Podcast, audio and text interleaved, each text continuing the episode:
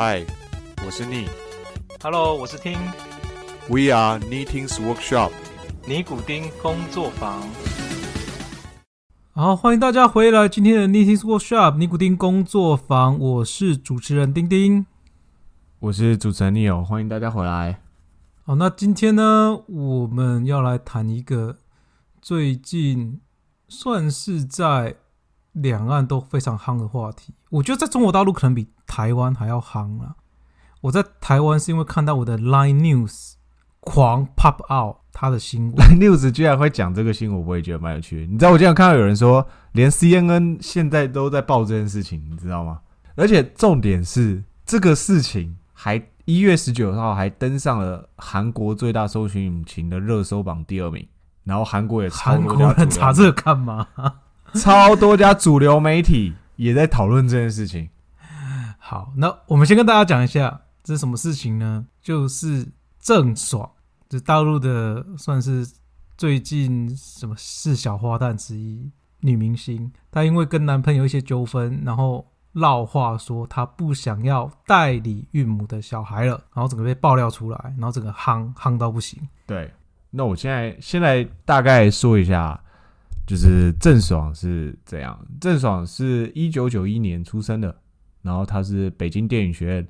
北京电影学院是应该算是北影，应该算是如果你想当演员啊，基本上这个就是最好的学校，很多明星都从这边出来的。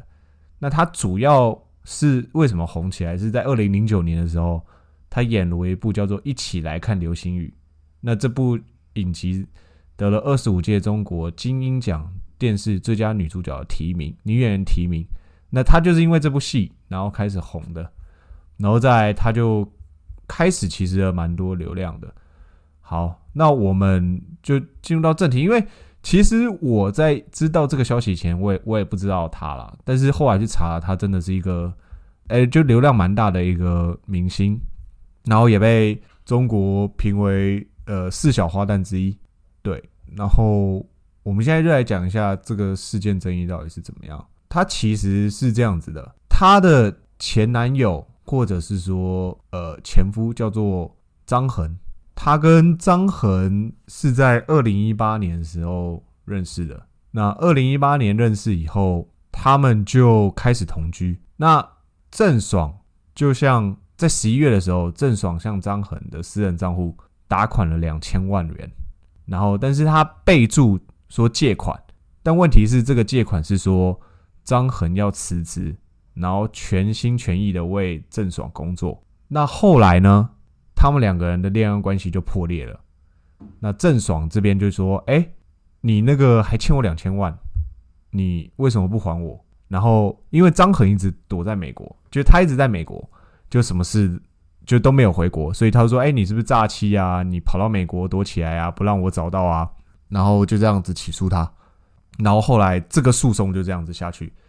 二零二一年一月十八号的时候，张恒就在微博发表一个很长的一个文章，说他不是在美国潜逃啊、诈骗啊，然后还发了就是两个小孩的诈骗，然后说这个是我自己的小孩，然后就有人就很奇怪，哎、你说这是你自己的小孩，跟这件事有什么关系？那是不是表示说这两个小孩也是郑爽的小孩？然后所以有网友就去美国的法院判决书中系统去搜搜张恒，然后就看到说，哎、开庭时间是二零一二一年的三月二十二号，就是未来要开庭的时间。然后后来又有网友跟媒体爆料说，哎、这两个小孩的出生证明，爸爸妈妈英文名字是谁？然后就刚好是张神、张恒跟郑爽。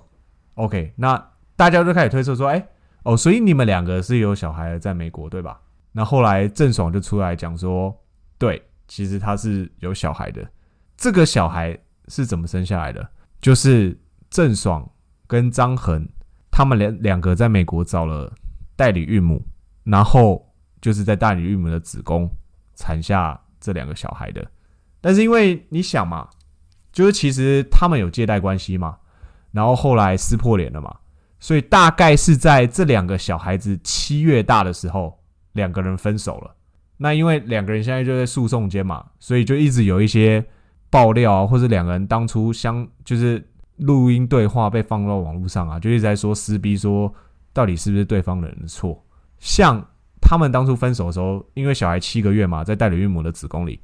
然后郑爽的父亲就说两个人分开了，就跟医院说一下弃养嘛。张恒就说怎么可能？这个在美国是犯犯法的，你七个月了，你要怎么弃养？那还有一句很经典的是郑爽居然说：“我真的很气，我们是解决当下的事吧？那这两个小孩怎么办？小孩子真的打不掉，我真他妈的烦死了！你想想看，一个妈妈说出这样的话，那对于网民来说，他看到这样的、听到这样的话的时候，就觉得这个行为是不是真的很过分，或者是引起民愤，所以才会在就是中国这边的网络论坛引起了轩然大波。我听你这样讲不太了解，他是在怎么什么情况下会讲出这种话啊？两个人就开始打官司以后啊，就说我们也开始分开了嘛，那你的钱要不要还我嘞？那小孩怎么办嘞？就开始在讨论这件事情的时候，因为我自己是觉得他可能也是感觉到，即使这个小孩生下来，也不会有幸福或是美好的家庭在等着他。对，因为他就会觉得说，哇靠，你一个父母跑去美国找代理岳母，然后因为你跟你男朋友或老公就是吵架了，分开了，你就说要把小孩弃养，就是不管他们了。而且现在也的确也是啊，因为小孩生下来了，但是郑爽就一个人在中国，然后也没有要小孩。我觉得呃，郑爽跟张恒这个事情有两个有有几个事情我们必须要讨论啦。第一个是代理孕母合不合法，其实在很多地方是呃不一定的，就是有些地方是合法，有些地方是不合法的，比较跟地域性有关系。那第二个是金钱借贷这一块，其实我们也可以稍微讨论一下。那当然，现在舆舆论比较多是偏向说郑爽不应该抛弃小孩啊。我一直很好奇，在中国开代理母的公司，就中介公司，因为中国是不合法的嘛，但是美国合法嘛，那有点类似就是纯粹中介公司到底合不合法？我必须这样讲啊，就是因为这个事情，中央政法委官方微信还发了一篇文。中央政法委就有点像是台湾的司法部，法务部、司法部、法务部、法务部，对对对。OK，他说他第一句开宗明确指出，我国代理孕母是明确被禁止的，因为他说他讲的没错啊，是在中国是没错啊。对，然后他说你这样是把女性的子宫当做生育工具，把新生生命当成商品贩卖，随意丢弃，这样是在打法律的擦边球。那再来，他说作为公民，中国公民因为代孕在经中国被禁止，那你就钻法律漏洞跑去美国，这绝不是遵纪守法。所以，其实他这个意思是说，在法律层面来讲，他跑到美国去生，其实是没有违法的。哦，你但是他就觉得说你就在打擦边球就对了。对，然后第二个他也说，避重就轻也改不了事实的真相。那他事实的真相就是你抛弃孩子这一段。对，所以其实呃，我我觉得这这是一个蛮有趣的。他他的意思是说，在法律上层面上来讲，你不在中国找代孕母，我管不到你。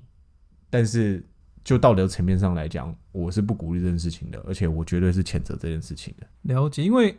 我我听说在中国大陆有一些代理孕母的中介公司，其实赚到翻掉，真的假的？那去哪去哪里生呢？就是一样啊，就是在美国生，因为你看现在我不晓得其他地方啊，但是美国代理孕母是很合法的啦。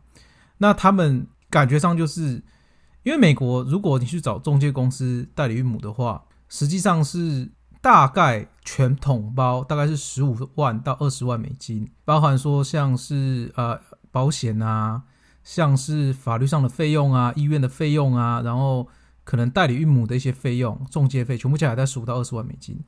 那对他们而言，他们会觉得说，哦，也就是说我花十五到二十万美金，我可以有一一位我自己的孩子，而且这个我自己的孩子他生下来就是美国人，因此好像很多那种有钱人会觉得这是个很好、很简单的投资。如果他要找代理孕母，应该某部分来讲，他应该是有个考有几个考量。第一个，譬如说，呃，可能是他的子宫已经没办法生育了，但是他的卵子还可以用，那第二个也可能是有的人他不想要承受这个十个月的这个怀胎痛苦的过程，他可能就觉得，哎、那我我就让别人生，反正精子跟卵子都是我的。那第三个有可能是他想要小孩有美国籍嘛，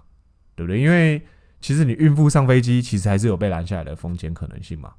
对啊。那你这样子其实就比较不会有这个问题嘛。对，而且因为川普下下台了，但川普在的时候，甚至是他，我有听过孕妇都已经坐飞机来到海关要入境了，结果海关把他打回去，因为他的身形已经看得出来就是怀孕，可能已经要临盆，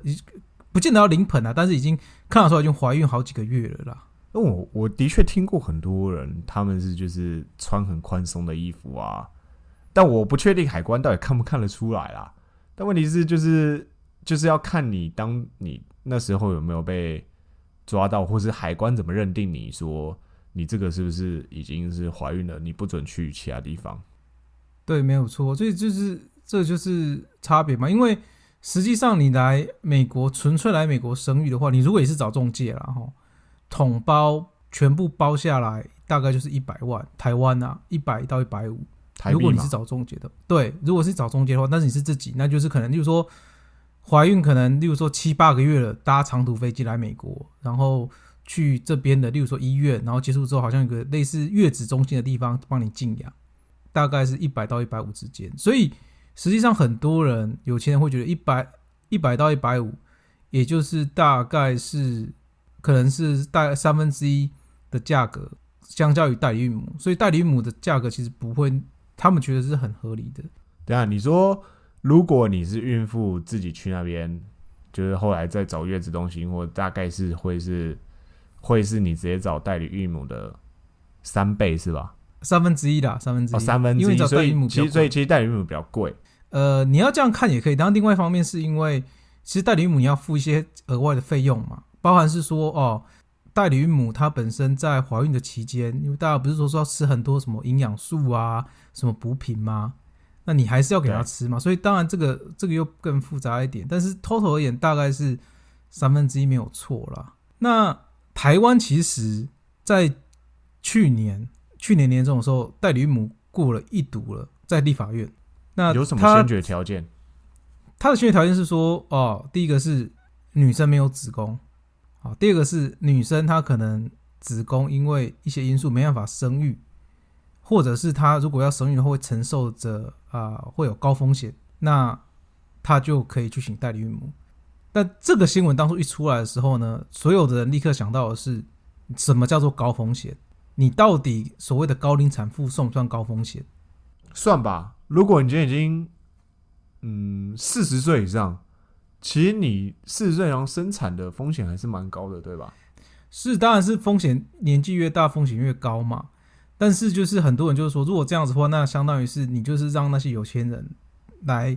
专门为这些人去开一个通道嘛。因为其实，在我们讲在台面上好了，台面上其实很多的光鲜亮丽的艺人或者是呃名人，他其实大部分都是晚婚。那当然有可能是因为他事业太忙或其他原因。林志玲，呃，我类似啦，有可能就是找不到对象。你把这个东西开下去之后，是不是代表说这些人以后就可以去找代理孕母？而且这还产生另外一个问题，因为所谓的代理孕母有称为完全代孕跟部分代孕，那这个东西就又要又要又会被人讲说，我们台湾真的是很不尊重女权。但你你自己你自己觉得你是同意还是不同意啊？我觉得这要看，因为刚刚其实我只有讲一半而已，另外一半其实重点在于说，这个这一半其实还在讨论，目前还没有纳入那个法规里面，但我觉得最后一定会纳入法规，因为这是它的法规其实主要是学那个美国这边的嘛。什么事情呢？就是所谓的完全代孕，当然就是我今天跟你是夫妻嘛，两个人是夫妻嘛，那我以后要生小孩，可能女方没有法生育了，那我就去啊、再找第三方去做，这个叫做完全代孕。那什么叫部分代孕呢？就是精子是男生的，卵子不是女生的，而是代理孕母的，这个叫做部分代孕。但这个部分代孕的过程也是从孕母的身体取卵子出来结合。我不用取卵子出来，如果这样子的话，我就不需要取卵子啦。我只需要想办法让男生的精子进入女那个代理孕母的卵子里面就可以了。那当然，怎么进入的方式就很多啦。对，所以我我的问题在于，所以部分代孕现在是是允许的吗？在加州也是允许的。哇，美国走的这么快啊！就是他对于这个东西，我们应该讲说，美国这么的不尊重女性，而且这有很一个很有趣的现象哦。所谓的完全代孕的价格，大概是部分代孕的至少要多大概三十 percent。所以大概就落在十三到十八万美金间。可能还要再便宜一点，我们就讲二十万好了，二十万的你便宜三十 percent，就只差十四十五万而已啊，对，对啊，所以以其实差别其实不小。那其实这这在我们不考虑所谓的道德或者其他方面，我们只考虑技术上的话，其实这也蛮合合理的嘛。因为如果我只是部分代孕的话，我不需要去做取卵的动作，我也不需要去做试管婴儿的动作，或是胚胎在试在实验室先让它受孕的这个动作，然后再放回去，都都不用。我我自己感觉啦，完全代孕我还是比较可以接受一点，但部分代孕我有点不太懂，就是这个是什么样的情况会会会有部分代孕的对你讲的，你讲的没有错，也就是说，部分代孕会造成什么情况呢？就会变成说，所谓的代理孕母原本的利益上面应该是哦，男生女生想要夫妻想要小孩嘛，所以说对我们想要去生小孩，但是女生没法生好。那完全代孕的话，会完全完完全全偏向了男生这边，等于是说我一个男生，我年纪到了，我没有小孩，那我希望有个小孩，而且我这个小孩必须要是我自己的种，我就可以去直接去找代理孕母。对对，因为女生不会有这样子嘛，因为女生不会有刚刚那个情况，所谓的部分代孕的情况产生嘛，一定是男生嘛。所以就是是这个在当初这个部分代孕的这个东西提出来之后，马上被人家骂说你不尊重女权。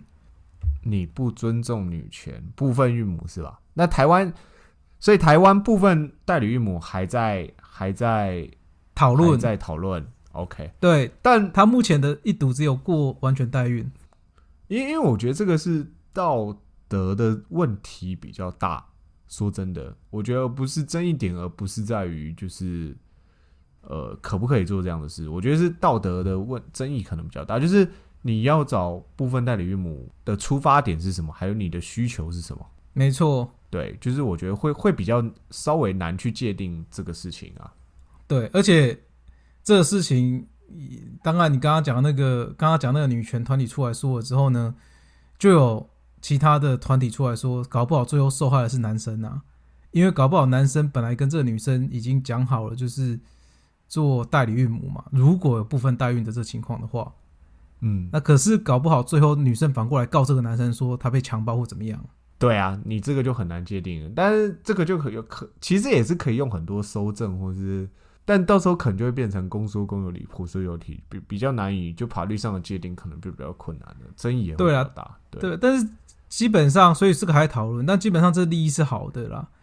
可是我其实，在查这个东西的时候，有一个非常有趣的想法在我脑筋里面去想，就是因为其实这个利益是好的，而且这应该是能够帮助一些一些人，至少在台湾。那到底他是因为一读过了，结果到现在我们看不到二读的时间，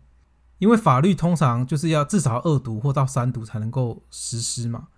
我就回去去看说，这个到底一般的法律要立法院通过一读之后，到底要多久才能够立法？然后我发现一件很有趣的事情，就是快的话大概一两个月之内直接三读通过，慢的话可能要两三年才会通过。好，那我跟你讲，我举我快举个例子，慢你举个例子。快叫什么？就是把爱奇艺踢出台湾，这个事情叫快，因为他有呃泄密串供的疑虑，泄露国家机密的疑虑。那像这刚当初这种就是所谓的啊、好像什么国家什么保护法之类的吧，这种法律就是从提案到通过，好像一两个月就直接过了，非常非常快来租不。到多久啊？哦，来来租来租是行政命令吧？好像没有什么，好像没有什么那个啊。反正来租也是另外一个很有趣的，就是一两个月就直接过去了啦。OK，那什么叫慢的呢？实价登录叫慢，你光是之前那个实价登录的第一代都提案到通过两年，而且还是阉割版，所以这个是差别啦哈。政府觉得它快的，一个一两个月就过了；政府觉得说慢的，它有理由慢，那它就是啊、大概是要两三年。但是我自己觉得啦，就是跟社会共识彼此还是比较有争议的东西，还是需要政府跟各层的民众慢慢沟通。也也不是说不想要赶快通过，或是想要把它拖延很久，只是我觉得，呃，需要凝聚共识的时候，的确是政府需要花时间去做的事情。你讲没错啦，所以我觉得这是这是那个法案呐。那另外你说刚刚说有说到借款吗？对，因为因为因为其实我觉得这蛮有趣的，因为他们两个是在微信中说这两千万元要怎么办？那女方要求张恒辞职，全职为他工作，然后但是他们在微信中就说好吧，那这个还算是借贷，就算是借贷关系。我我不是法律专业，所以我不太清清楚说，呃，你这个两千万在吵架以后要归还，那法官会怎么判定这个东西？因为他说到开庭日的时候，其实这个账户支出了七百五十万元，然后余额一百五十万元。对，因为你知道这些钱还要拿去做投资什么的，所以你看七十五七百五加一千五百万，其实是两千两百五十万，所以还有理财的收益。但是张恒也很聪明啊，他就说哦，这些钱有些是呃小孩出生以后小孩的一些花费，所以我也有用这些钱支出。对，那我觉得这个问题就比较难界定了，就是你要求别人全职全职的辞职以后帮你工作，然后给了对方两千万元，那这样的意思是你算投资他吗？还是你想要开间公司聘他为你的 CEO，还是怎么样？还是哎、这就是借贷关系，我借你做生意，但是你要还我，这个可能就比较难去举证了。可是我觉得这里有一点，应该是说郑爽很贼。我所谓他贼的意思是说，因为你前面有讲到，他其实是类似借贷，然后写支票汇款给他嘛。然后他的 memo 就等于是他的注记上面是说，哦，但是你要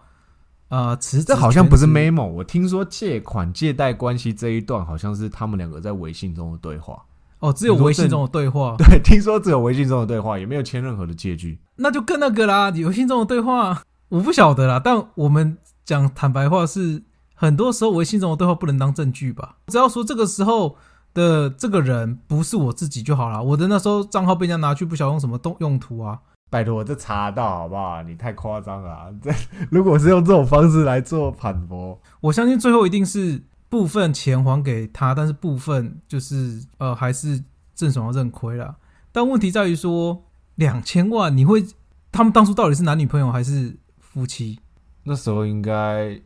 他们是男女朋友啊，他们在台美国都在提离婚官司，但是这有个问题，就是你在美国注册结婚，跟你在我不知道他有没有在中国注册结婚，对，这可能又是另外一个问题。对啊，因为如果说是夫妻的话，我会觉得这可能财产依照财产共有的这种制度，如果他没有之前没有特别去声明说财产要分分制啊，那这个东西应该是不可能要回来啊。但如果说中国大陆是不认同他们两个的夫妻关系，而是觉得他们俩就是男女朋友，那这借贷成关系还是成立吗？对，诶但我有个问题、诶如果你在美国找代理孕母，是不是呃双方的精子卵子一定要是夫妻，还是是没有不用啊关系的不用啊，没有关系。？OK，所以都是没有差别的，就是你要用谁卵，只要只要愿意就好了，就是这个东西不需要有一个你一定要有夫妻一项关系。OK，大概是这样子啊。虽然我蛮好奇的，你今天如果说你会你会借你女朋友那么大一大笔钱吗？嗯，借也有可能、啊，因为你会觉得很信任，所以我愿意借他，我也可能会拿到这个还款。但这个就有点说不清了嘛，就是你到底是要给人家去投资还是怎么样？就是我觉得就看双方两边的举证跟律师怎么去去交锋吧。对，那好，那我用一个比较残酷的问题：嗯，如果你借你女朋友这种钱的话，你会有一个很明确的证据吗？你就说跟他写借据嘛，对吧？我们不要说写借据，因为就像你说的，可能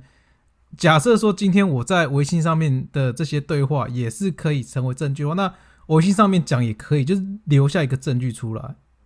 其实我还是比较倾向于就是签一个签一个合同或是借据之类的事情，因为我觉得钱这种事情还是要清，就是比较好讲。未来有你没有争议的时候都没问题，但你想说你有争议的时候，其实就很难去界定，对不对？对啊，对啊而且我这我自己觉得就是对，所以两千万你应该不管怎样，不管他对你是怎样的关系，我建议就是我觉得还是要还是要有一个白纸黑字，然后写清楚，不是说不相信对方，而是这就是对彼此的一个保护。因为如果未来真的有争议，真的会说不完。然后其实这个事情就搞了很，就是这段时间一直有热量、有流量嘛。然后郑爽现在是被中国广电的这个公这个公司直接封锁了，就是他没办法上一些官方的节目。那中国没法上官方节目节目的话，应该是他的星途就毁了吧？就反正就封杀他嘛，就跟之前很多台湾的那个不是也有被封杀吗？对啊，就不准。然后再来就是他的代言，他代言像 Prada、Lola Rose，全部跟他解除合作关系。然后他拍过的杂志，例如《时尚芭莎》《周末画报》，全部删除了跟他有关的封面内容。然后之前他刚才事事情出来，因为他其实才帮 Prada 代言了十天，你知道吗？十天哦，十天，然后就因为这个事情出来，然后一堆网民就跑到 Prada 的就中国微博上去说：“哎、你们怎么找这种代言人？”叭叭叭叭叭，然后后来就把这个 Prada 就只好把这个文章删掉。这也算是快刀乱麻了，不然这样下去，他可能不晓得会损失多少钱。好，那这就是我们今天的分享。那如果说大家有任何意见的话，欢迎留言给我们，那或者是去 IG 给我们一些私讯也可以。今天的节目就到这边，谢谢大家，我们下次见，谢谢大家，感谢大家今天跟我们一起成为吃瓜群众，下次见，拜拜。拜拜。